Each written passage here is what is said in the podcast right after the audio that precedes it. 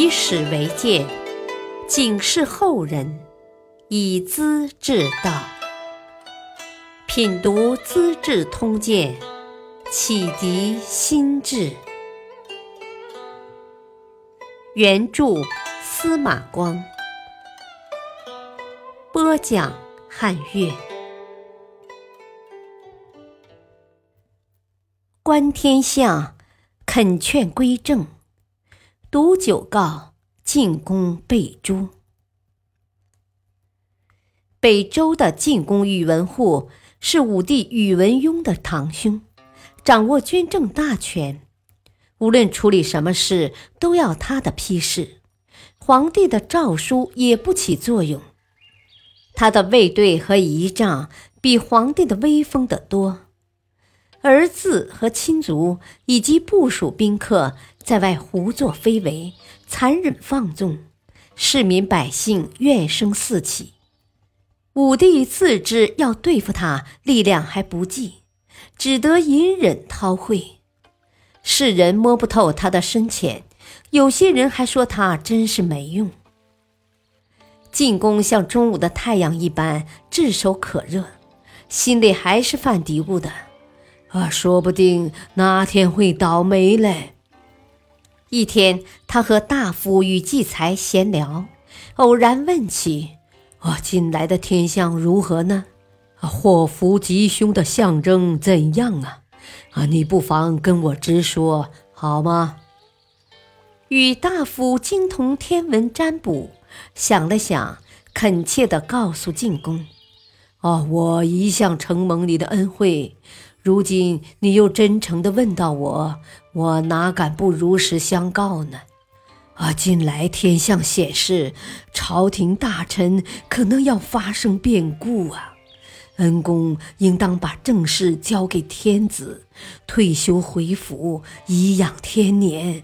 这样一来，你既有周公辅佐成王一样的美名，子孙也会有所依靠啊！恩公要是听不进，别的话也就只有不说了。宇文护沉吟良久，不冷不热的解释：“啊，你的意思就是我的本心。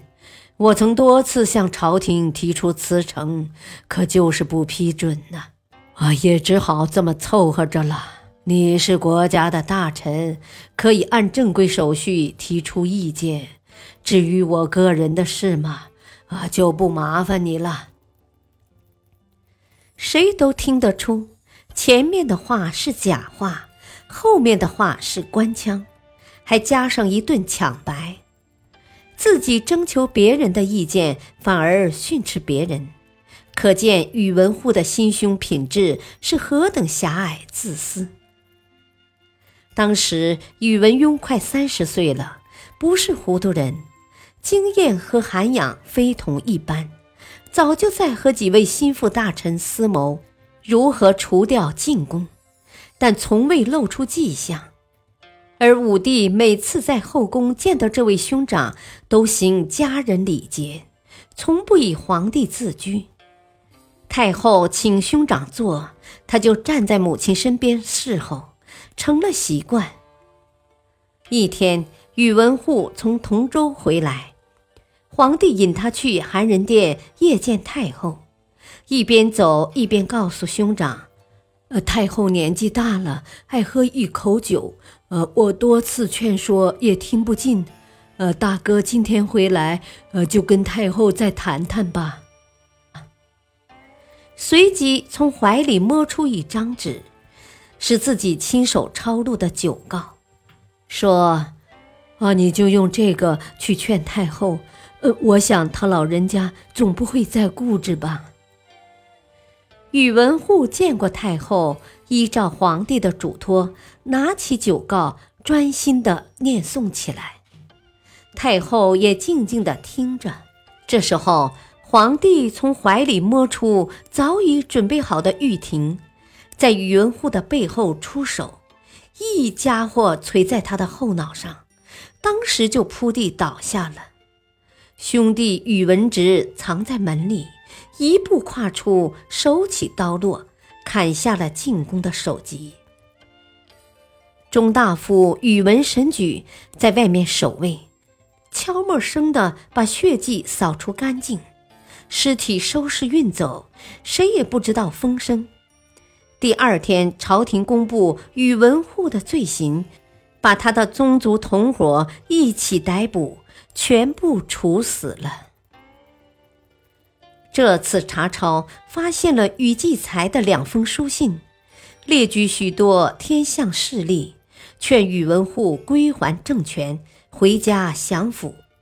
皇帝十分赞赏，立时赐给他粟米三百担，帛两百匹，升为太中大夫。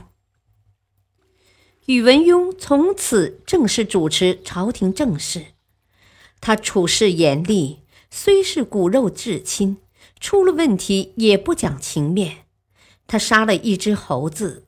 千百只猴子都怕了，解决了宇文护，北周的事情就好办得多了。